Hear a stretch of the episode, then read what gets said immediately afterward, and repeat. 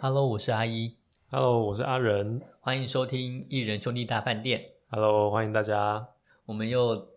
我们每次都讲这一句，就是我们现在又两个人又再度碰头，然后来谈一下我们看的呃最近的一部电影。对，今天其实是谈了第三部作品。对，我们一次录了好几集。对，我们其实呃积了很多部电影，但这次我们要谈的是阿阿仁推荐我的一部电影。对，叫做是一本是一部日本片，叫《超越无限两分钟》。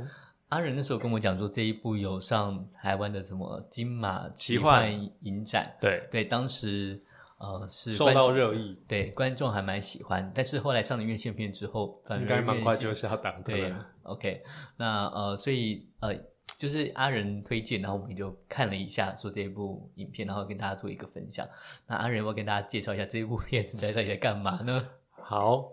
这个片子我当初是在大荧幕看的，对，也是你是进电影院看的、哦，对对对，也是朋友推荐，然后就进去看，完全不知道剧情你，真的好文青哦。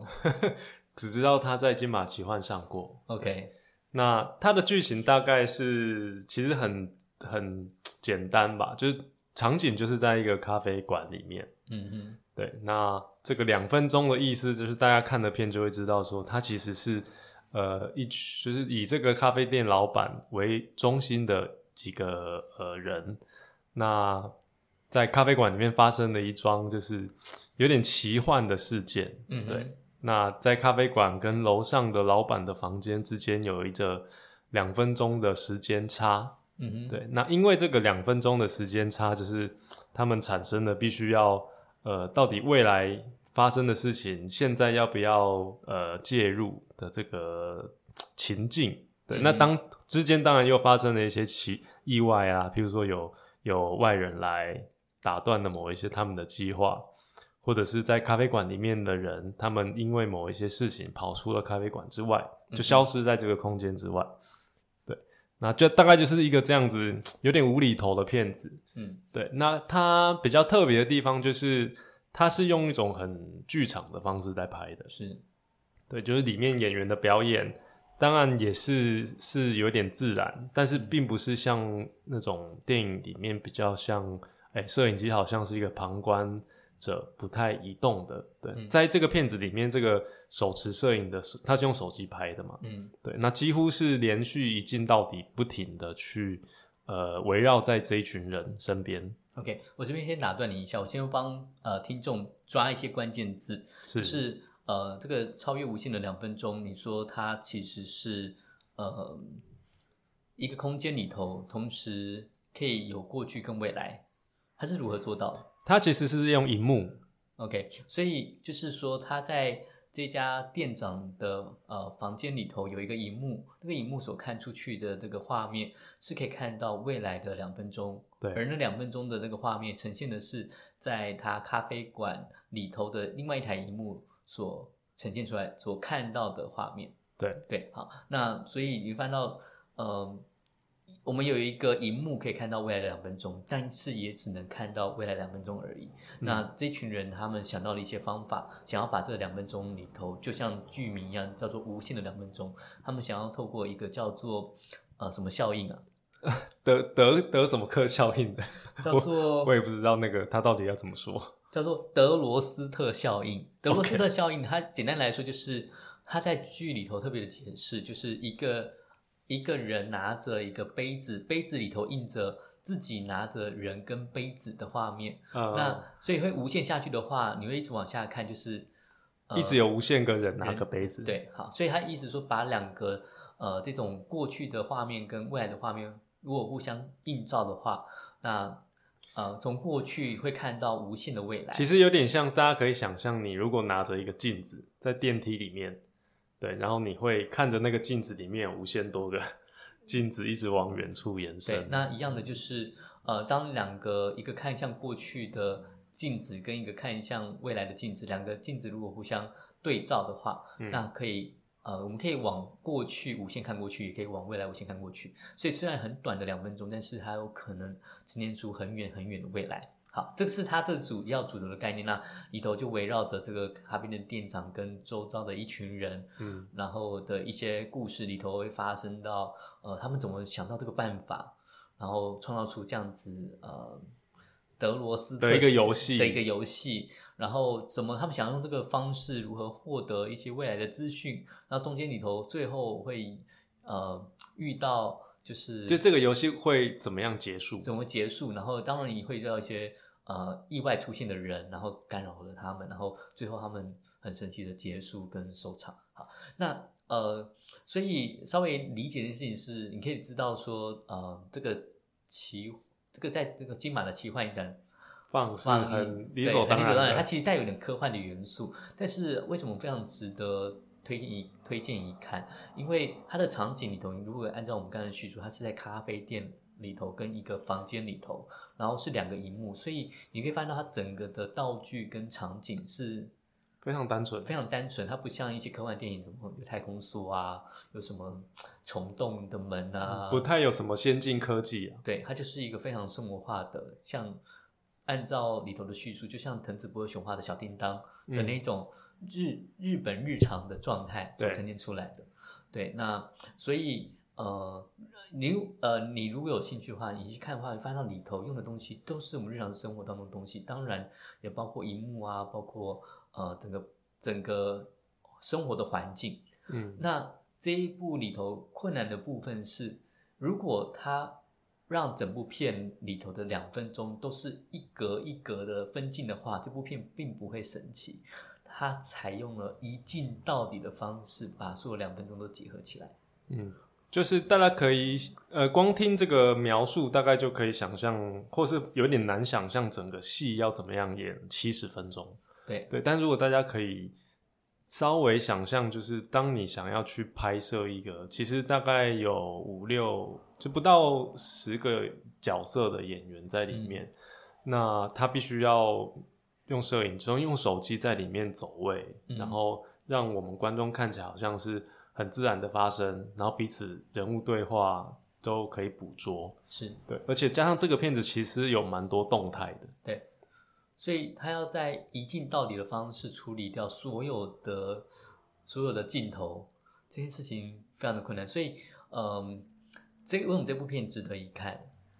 嗯，第一个推荐是他的技法真的是会让人太惊艳，就是都可以随便其中一场戏，大家可以试着去拍拍看，对，到底要怎么样到底呈现。多难？那我看了一些资料是，呃，他们花了三天的时间排演，七嗯天的时候，七天的时间拍成。那我不知道那七天是他们不断的重复，一直拍，一直拍，然后到几天才拍完呢？还是说他们其实中间有点小小的剪接？那呃，看的整个过程里头，你不会觉得它有剪接了。对，它不太会，其其中有一个部分你会知道它可能是剪接的，它可能为了就是开门关门。对，让你可以让他们可以稍微喘息一下。对，但是其实基本上你会看到他没有办法看到一切剪辑的过程，所以是非常一气呵成的电影。然后整个摄影的技法会让人非常非常的惊艳。对是，所以主题很单纯，但是技法会让人惊艳。然后，而且它就是一种生活日常里头所会呈现出来的一个空间。那所以看起来的时候，你会很很，而且看得出来，它的预算绝对不是那种高预算，对对对是用非常便宜简单的的方式。对，所以嗯嗯，大家如果刚好特别听到阿仁所讲，他其实是用手持镜头、手持手机手机，他就手持摄影机去拍摄的。那我那时候跟阿仁讨阿仁讨论到说，其实这件事情的困难是在于，如果把这件事情推导推导在十年、二十年前，不见得拍得出来。嗯，因为以前呃可能 DV 啊或是摄影机都比较大台，对，那要这样子穿梭在这种场景，而且非常流畅，而且过去的这种摄影器材，它有一个比较大的问题是，它的呃光影可能敏感度，它没办法做很好的调控。嗯对，所以嗯、你会看到这部电影里头，它有很多从咖啡厅走出来是暗的过程，然后又进入一个房间亮的过程。那这个东西在手机里头的拍摄会干扰比较小，我觉得啊。但是如果用一些传统摄影机的话，可能还是会会看到有时候按的时间比较久。对，因为它要调光圈嘛，它没有办法嗯做自动对焦或什么样的状态，所以嗯嗯，我以我对摄影技术的理解，就是过往的摄影机它可能需要有镜头、光圈这些东西需要去校准，然后需要去测光，才有办法拍出一个好的画面。那这东西它没有办法做一个流畅的移动，但是随着现在有这种数位的摄影的方式，所以它可以很快速的透过这种呃电脑 CPU 的计算，然后很快的去抓到那光影可能适合的曝光度，它才可以这样子在不同的场景之间去做，所以它某个程度是一种科技的展现嘛。是是是，就就是如果听众你们有一些是器材控，对应该会很喜欢这部片，对因为你会很享受这种呃用简易的器材就可以完成度这么高的一个作品。它在这个电影的最后，他们有修出他们幕后的幕后的花絮，对对，它的摄影器摄影的呃是用手持的摄影，对，但是他们收音绝对不是靠手机，所以他们有专业的录音的设备。还是一样有泵杆，泵杆就是这个收音器的对这个杆子，对，所以你知道，当他们在移动的时候，他同时你可以知道摄影师在移动，也要走位，录影师、录音师也在走位，是。然后在一个这种空间里头，那连演员他们也在走位，所以你就知道，嗯，这个东西是很高干、很厉害。然后，所以你可以发现到说，这个东西除了一个是当代器材，我们可以追到一个现在的这个状态，我们可以把这个这个想法这种想法实实现出来。另外一个部分是。这些走位啊，我相信也只有日本人的个性，他们会想要去试出这种东西，就是一个比较要求精准啊，嗯，对，而且因为你如果你里头有看，它其实是每个两分钟的无限的延长，对，所以这个两分钟两分钟里头所呈现出来的，它必须要很精准的去对位，对，要不然这东西它拍摄不出来。嗯对这件事情，我就觉得哇，这个大概只有日本人会想去挑战这件事情。对，OK，那另外一个我觉得值得一看，刚才阿仁有谈到是说里头的这些演员，他其实是具有舞台剧的背景，多半是剧场演员，对，所以你在看这一部呃这个电影的时候啊，你会感觉到说，它整个呈现的过程，它它会特别的表演出来，让你跟着他的表演去搜寻，对去搜寻那个画面，你要看哪个位置，嗯，或者是说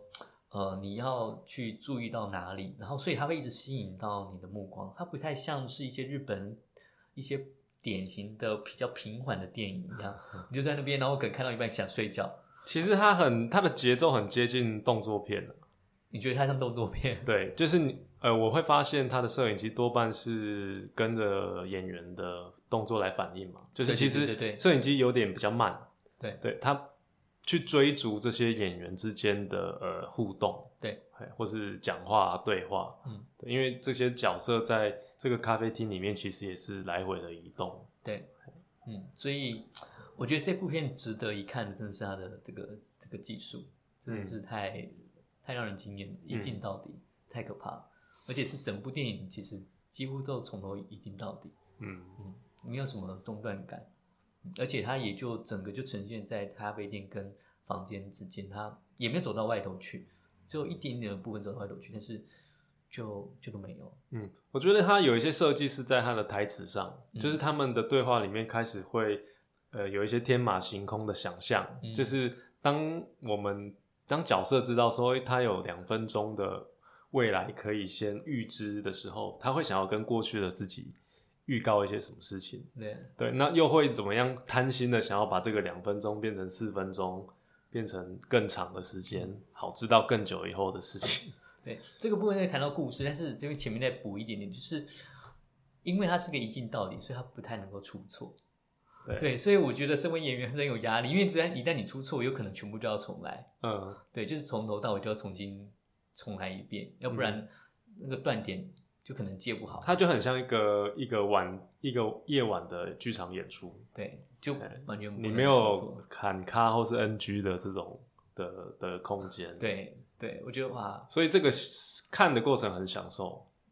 对我觉得那技术力真的满满。对，这个不是一般人可以拍出来。如果他只有两个人、三个人，我觉得就没那么难。对，但是他没有，他不是只有两三个人，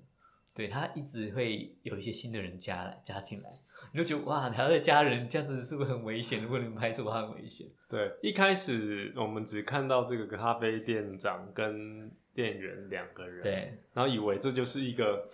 很像那种职场剧，就是一间咖啡店打烊了，然后也许这个咖啡店店长有别的晚上的生活。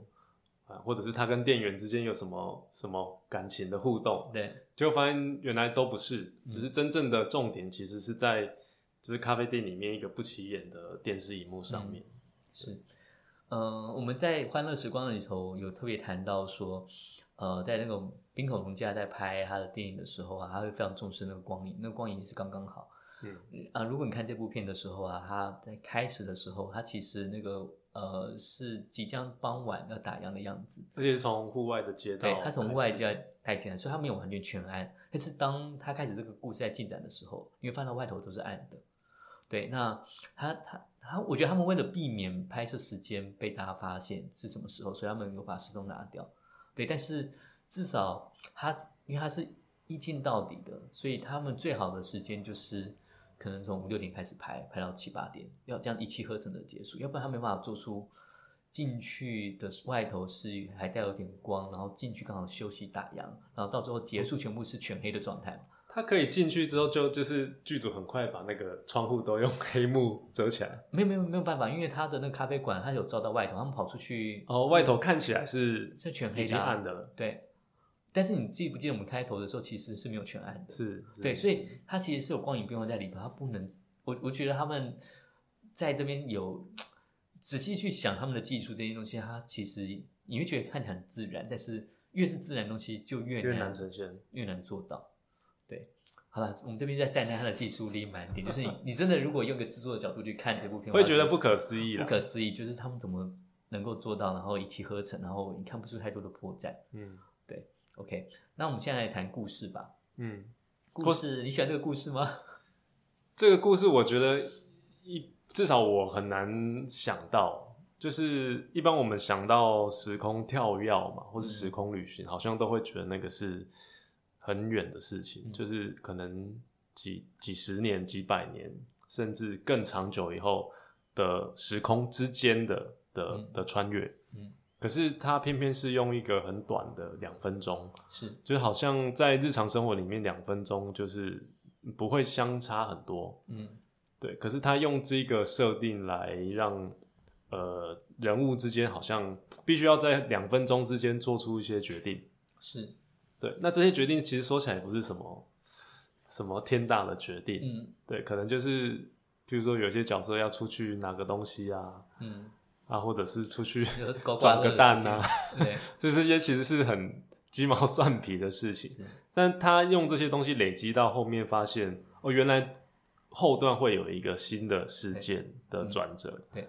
对，所以我觉得这个一个是编剧上的巧思。嗯，我觉得这个这个剧本，我觉得可以给一些想要写小说或者是想要创作剧本的人一个很好的心思，就是。呃，它其实是一个非常生活化的一个一个一个非常生活化的一个场景会发生，但是这种你只要把你生活当中一个小小的设定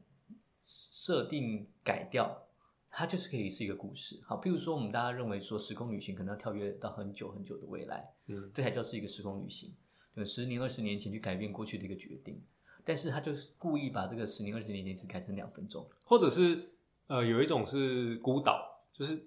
空间之间的隔绝。然后在这个日常生活里面，就是我们会看到那个隔绝的空间是一个是楼下，一个是楼上。嗯，对，就是我们会发现，当如果你就是平常我们会觉得楼上楼下很近嘛，是对。可是如果你我们把它想象成是一个，呃，楼上跟楼下它其实有一道鸿沟。嗯哼。那就变得很有意思。对，就就是他用一个小小的东西去创造，呃，小我们日常的生活东西去创造一个，嗯，一个小小把这个设定给改掉。一个悬疑。对，那这个东西会变成很好的故事。譬如说，你可以想象说，如果是一个任意门，任意门其实照理讲，应该可以去很远的地方，但是你故意设定说这个任意门大概只能去两公尺之外的地方，那你就会变得是一个很好的发想，或者说。哦，你你用一个隐形斗篷，但是这个隐形斗篷大概只能隐形一个十分钟，它就会显现出来。那你要用这个东西干嘛？就是一个好像很有威力的东西，但是却就带又看起来很弱。对，那其实这个东西是在剧本设定里头，剧本设定里头常常会做的。譬如说，你会看到一些日本漫画，日本动漫里头，就是有一个非常强力的魔法师，但是他只能发发动一次必杀技，但是他就会昏倒。你说鲁夫吗？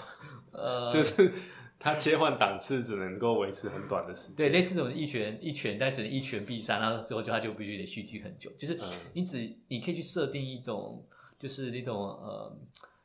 把一个很简单的设定给改掉。那那个改掉是带有是带有一种缺陷的。那其实这个东西在剧本设定里头是常常出现，就是说有一个呃英雄人物，然后非常的勇敢，但是他非常害怕蟑螂，类似这种。嗯那这个其实当就是在一些剧本设定当中或故事设定里头会去做的一个呃一个点啦。那我觉得这个剧本里头的巧妙就是它有点翻转我们对时空旅行。我们觉得时空旅行应该是一个可以去就是很伟大，或是影响很深远。对对对，但是想不到这个时空旅行，但想不到时空跳跃只能跳跃两分钟之前。对，而且对方就得跟他自己讲说，哎，这个就是两分钟之前。嗯，对，那呃，你就想说这两分钟能干嘛？这件事情就会产生像你讲的悬念，这故事就可以呃让观众继续看下下去。所以这呃，我们必须得讲，这个是一个很好的一种故事发想的起点。就是如果有想要写小说啊或故呃电影剧本的，其实越是从那种越小的东西去着手，其实是是越好的。而且我们我会觉得在看这个片的时候，会感觉真实的时间就是跟剧里的时间是对相当的，对好像就是过了七十分钟。对那这跟我们谈刚才谈技术力，他们能够做到这一点很厉害。但是就故事来说的话，你也只要好好写这七十分钟发生的事情，那让观众体验这七十分钟，你也就是嗯一个很厉害的电影了。对，嗯所以整个电影来说，整个故事来说，你是喜欢的喽？我我很喜欢，对你是喜欢的。对，因为我们待会就要直接切到结局了。对对对，好，我们是要暴雷警示？好，暴雷警示。其实，呃，对于这个结局，你觉得这一个故事是要强调，呃，未来是注定的，还是不是注定的？嗯，对，它虽然故事很单纯，但是它还是有时空旅行不可去回避的一个问题，就是到底未来是可以改变还是不能改变？其实每个在时空旅行的电影，大家都会谈一下这个事情，嗯然后一定会稍微触碰一下时空悖论。嗯，那所以你自己看完这部电影的时候，你觉得它是注定还是不是注定？对我本来想说，这是在片中后段那一场很关键的，简单说是英雄救美的戏啊，嗯就是咖啡店的老板，呃，知道有一件呃悲剧要发生，而且这个悲剧发生的对象是他喜欢的 隔壁的理发店的美眉吧，的老板娘吧，好吧，年纪比他小啦，对，的是一个女子，对，那就是她其实是出于一种，她不是为了自己的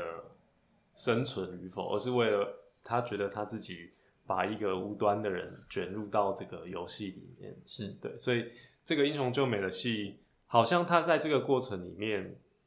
就是拥有了一些东西可以改变他们，嗯就是他的命运啊。是的，那他也真的去做，也真的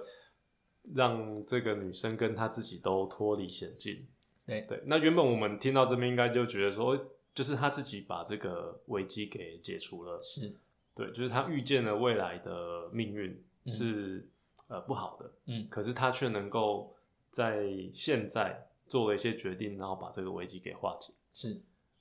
所以我原本觉得，嗯，那他这个片的立场应该就是未来是不是命定的？嗯，对，OK，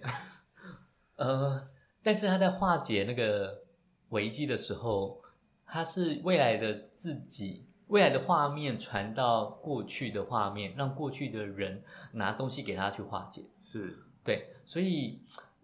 某个程度有点套套逻辑啊。但是总而言之，他就是用呃，让这个事情如同这个预测画面未来预测的那样画面这样进行。对，那后来因为呃顺利的这个英雄救美之后，那个未来人就出现了。对，这又是后面的第二个转折了。对，就出现了。那原本他们觉得说这件事情应该就到此为为止了吧？那想不到未来人出现说，你们这个这这个游戏这个呃两分钟这样子不断无限循环的时候，已经干扰到未来的生活。那所以他们未来人就派人过来，然后想要请他们吃下药，把一切还原，对，一切还原，然后让他们忘记这件事情。但是因为这个男女主角，呃，因为这个英雄救美过程有一点点的情愫出来，然后他们有点不太想忘记他们发生这件事情。对，因为他说吃呃吃下去之后，有可能就忘记这个这个好几个小时发生的事。嗯那呃，对于这个男主角而言，他不太想，然后女主角也不太想，所以后来他们两个人都没有吃下去。对那这个举动我一开始也觉得说，那就是男女主角他们主动的决定嘛。对，但是你知道那个画面呈现出来是他们两个是有吃下去的。对，在预未来预测的画面里面，他们把那个药吞了。对，然后他们外来人刚刚讲说，你们未来是有吞的，对，所以你们现在赶紧吞吧。嗯但是他们在这个现在的时候，他们决定不要按照未来的画面去走，他们嗯要想改变。那想不到改变这个，他们就故意不吞之后，那、呃按照未来人的说法，他们产生了所谓的蝴蝶效应，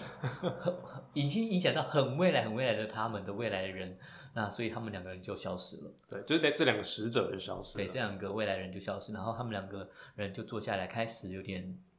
呃回顾这一切对，就自我揭露，两个人在谈彼此之间对于这个未来的看法。那我觉得这出戏里头才开始比较有一点角色背景出来，嗯那我们可以理解到这个男主角呃是相信世界末日的预言的，所以他当他知道一九九九年的时候所以世界末日，所以他就不想努力了。然后后来又听到一个好像是二零一五年的时候，2005对二零零五哈，然后他就是他也不想努力了。我觉得这个大家看的应该会很有共感。对，因为我可能也都经历过这些时代哈，那所以他就他就不想努力了，那才发现到哦，原来这个世界末日是骗人的，所以他才想要做点事情，但是已经就追赶不上了。嗯对，所以你可以知道他在讲这个过过程的时候，这一个男主角是非常相信未来是注定的毁灭的这种状态。对对，然后那个女主角就是理发店的那个妹妹，那个老板娘，她就讲说她为什么会送她那个拔呢？嗯，对，就是、关键道具把。对，那就是说，因为她其实那个是她前任男友的乐器，对她想把它给扔，然后谈到说她跟她的前任男友，前任男友总是在唱歌的时候谈到未来，然后总会许她一个未来，给她一些美好的未来想象。后来发现到，其实她跟他其实没有任何未来，对，所以从这段谈话里头可以感觉出来，这个女这个女主角他就是不相信不相未来。就是不觉得会有未来的人，对，然后也因为不觉得未来，因为曾经被骗过嘛，被感情骗过，所以已经不相信未来了。所以一个呃，对于未来是觉得一定会毁灭一定会毁灭，然后不太想为了未来而努力，跟一个不相信未来的人，两个人最后是在这个时刻，然后决定不吃下那个药，为了未来的自己而努力了一点点。嗯，突然之间，这个人物的角色突然就有点转变。我觉得是这个剧情，呃，特别让人觉得这种小呃这种温馨的，开始从一个比较喜剧科幻调性变成有一点点温柔啊，对，有点温柔，就突然觉得对啊，两个人好像为了爱纯情纯爱。对，就是两个人为了爱情，然后为了想要保有两个人之间还有共同的回忆，对而决定为这个为他们的未来打拼的，好不容易。活下来了。对对对对对，然后突然之间觉得嗯好像有有那种在一起的感觉，嗯嗯，对，然后就从从一个科幻的呃这种闹剧里头，变成好像是带有点小小的纯爱情，而且这个时候正好就是其他的配角们都已经不是不省人事，不然就是已经消失了。对，然后就留留下他们两个这样子。对，那所以呃，从这个故事来说的话，看起来就是男主角跟女主角，他们其实是为了他们的爱情而努力，所以他们改变他们的未来，所以他们没有吃下这个药粉。嗯，所以你刚才是这样论点吗？对我原原本是这样想，对，，但是我后来就跟阿 但我们刚才在一边讨论一边讨论说，我就啊听到我觉得不太一样。对，因为呃，如果是真的很未来、很未来的人的话，他其实是能够知道这件事情最后他们派来的这个两个未来人会会失败的。如果这个未来是真的是知道过去的话，嗯对，那等于是呃，他们故意派一对会失败的人来执行这件事情，因为如果他们两个人会失败，未来的人应该会再派一组人来阻止这未来的人会失败。嗯这样才是比较合理的。那这样也就是说，其实他荧幕里面未来他们服真的吃下药，也许是未来的虚虚构的一个画面。对，就是已经知道这个一定会失败，所以虚构让他们拼下去。但其实，呃，或许是说让他们以为他们会呃吃下去，才会让他们激起他们觉得不想要不想吃对的这个念头。对，那呃，反正可能也有可能是他们按照目前的这种多重宇宙的逻辑，有可能是他们某一个时平行时空他们吃下去了，但是现在这个时空他们没有吃下去，这都可以这样解释。但是总而言之，如果呃未来的人知道真的看到现在这一刻，那么照理讲，他们应该会派另外一组未来人来执行这件事情，好好把它执行完毕，然后会把那两个人给替换掉。嗯，对，但是所以可见他们没有这么做，是因为未来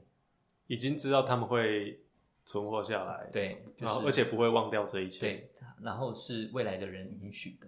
嗯，对，那我觉得以这个角度来看的话，我觉得这个反而是他们还是非常的。还是很命定对论。那这个命定论不会很难过，原因是因为代表未来的未来人知道他们两个注定要在一起，他们两个人不能失去这个回忆，所以他们准许那两个人未来人失败，而让他们注定还是要记得这件事情。对，嗯。所以从这样子的故事的角度来看的话，就是虽然感觉起来，呃，他们两个为自己的爱情而拼命，感觉起来是个虚晃一招，变成是他们两个从一开始的时候，镜头带到镜头镜电影的镜头一开始带到这个呃这个理发店的的这个呃这个老板娘接到接到这个店影店长咖啡店店长的时候，就已经已经在有暗示暗示他们两个注定要在一起了。这个是一个预定了，嗯，原本的剧本就会这样走，未来就会这样走，对，已经是一个注定的结局。也可以这么想象，就是那个开场的镜头很像是未来人的一个眼光哦对，就注定说这两个人就是在一起，才要去 take 这两个人的镜头。嗯，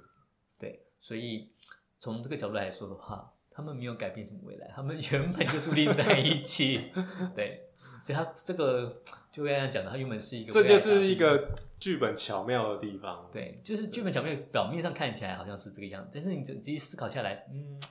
好像还有不同的解读的空间。所以，嗯呃，我觉得这部就是一个很平凡温暖，但是当你平凡温暖想看完想完之后，你会发现到，哇，这个剧本其实某个程度还有一点小小的那种巧思啊，或者是寓意在那里头。嗯我我觉得这个片有时候会让我想到一丝到底啊，嗯，就是在更早之前那个日本就是活尸片嘛，只是差别是说一丝到底它是用一个比较后设的方式，嗯哼，就是把拍摄一个恐怖片的这个过程，嗯哼，对，分成影片前半部跟后半部嗯哼，带给观众很大的惊喜。是。对，那超越无限两分钟并没有这么复杂，嗯，对，它就是呃，在这个密闭单一的空间里面去操作这种时间差，嗯然后人物的瞬间的决定，以及你会我们会看到这种呃人物为了要配合一个荧幕里面的指示、嗯指令，对，好像就是荧幕里面的指令就是他一定要去遵从的一个事情。对，他就跟他讲说，你不能有时空悖论，那有时空悖论这件事情就很可怕，所以他就叫他说，你一定要按照未来的这件事情去走。他其实在前面就已经铺梗这件事情，才会铺到最后说，你们按照未来的，因为你们未来的你们吃药了，嗯所以你们必须得跟着吃药，让观众去接受这个 setting，接受这个预设。对，嗯你对于这部片有没有什么其他想要吐槽的地方，或者最后要想讲，想吐槽的地方。就最后想讲的？我我觉得整个看起来都，我因为我蛮喜欢这种，就是有点看似很随意，嗯。那人物又有他有那种剧场的夸张感，嗯。对，但是那种夸张感并不是呃，譬如说不是什么大叫啊，或者是哭哭到不行这种，嗯。而是说好像一些很突然要去做一些什么转扭蛋啊，嗯。就人物会突然消失，嗯。又突然入境，嗯，对，然后又有一些好像呃明明是一个黑道人物的人来，可是他又带有一种喜感，就是你你会知道他并不是一个真正的坏人。真正威胁的人，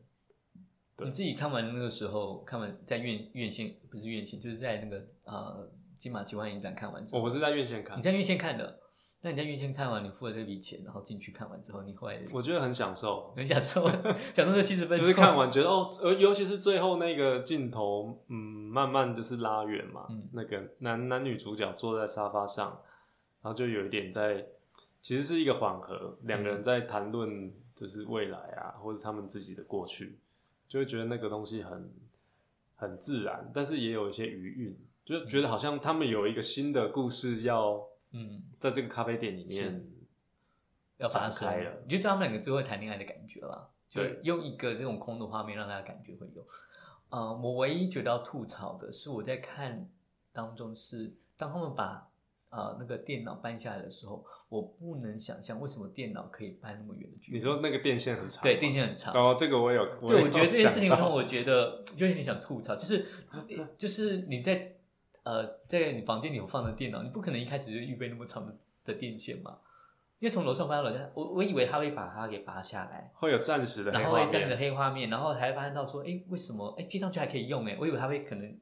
对他没有，因为他为了产生那个一镜到底，所以他一边搬的时候，那个画面面一直都要在一直都要在，因为要呈现这个东西。然后我觉得，哇，为什么电线给了那么长？一般的这样电脑不会那么长啊？为什么没对办法做到？对我一直我唯一觉得很出戏的是在这里，说嗯你们在做什么？对这件事完全就不合常理。但是后来觉得啊，反正这就是科幻片嘛，嗯那，不合常理是很理所当然，所以就觉得好吧，默默接受。对，但是你会发现它所有里头的电线都很长，因为他最后还最后把这东西搬到那个黑帮老大的房间里头啊，对啊，他有的时候是搬下来，有的是搬到更远，他是到他是搬到五好像是四五楼的位置啊，哦，这更远啊。哦，我想说，为什么你可以看到那么远？对，但是的话我觉得这部分会让我有一点嗯不太合理，因为没有一台电脑的线可以那么长。表示它是一台不寻常的荧幕，对啊，但是我刚才想说，它又是一个日常的，就是它有一些假假的部分，对嘿，对，所以嗯呃，反正这一部分让我很想吐槽。那这一片，我觉得呃让人喜欢的原因故事，我觉得在目前我们有那么多的影音创作下，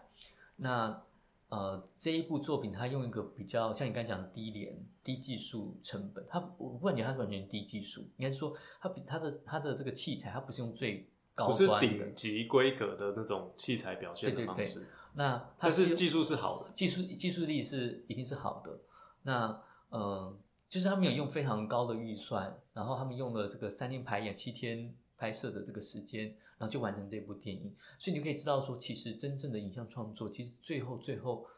是回归到一个对故事的核心，故事的核心就是你到底有没有这种创意的发想。然后这创意发想在这部片里头，它也没有是非常的巨大，它就是只是把一个你生活当中的小小小的设定给改掉，那就可以发展出一个这样子的很巧妙的故事，然后加入一点爱情的元素，然后加入一点这种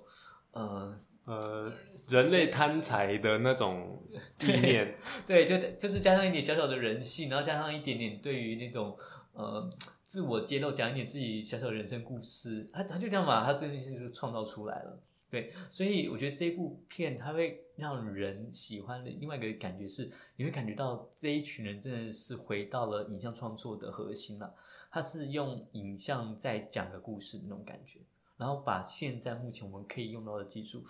展现出来，就是我们其实可以做到这个东西。嗯，然后呃拍摄出一个呃让人觉得很惊艳、很新奇体验的作品。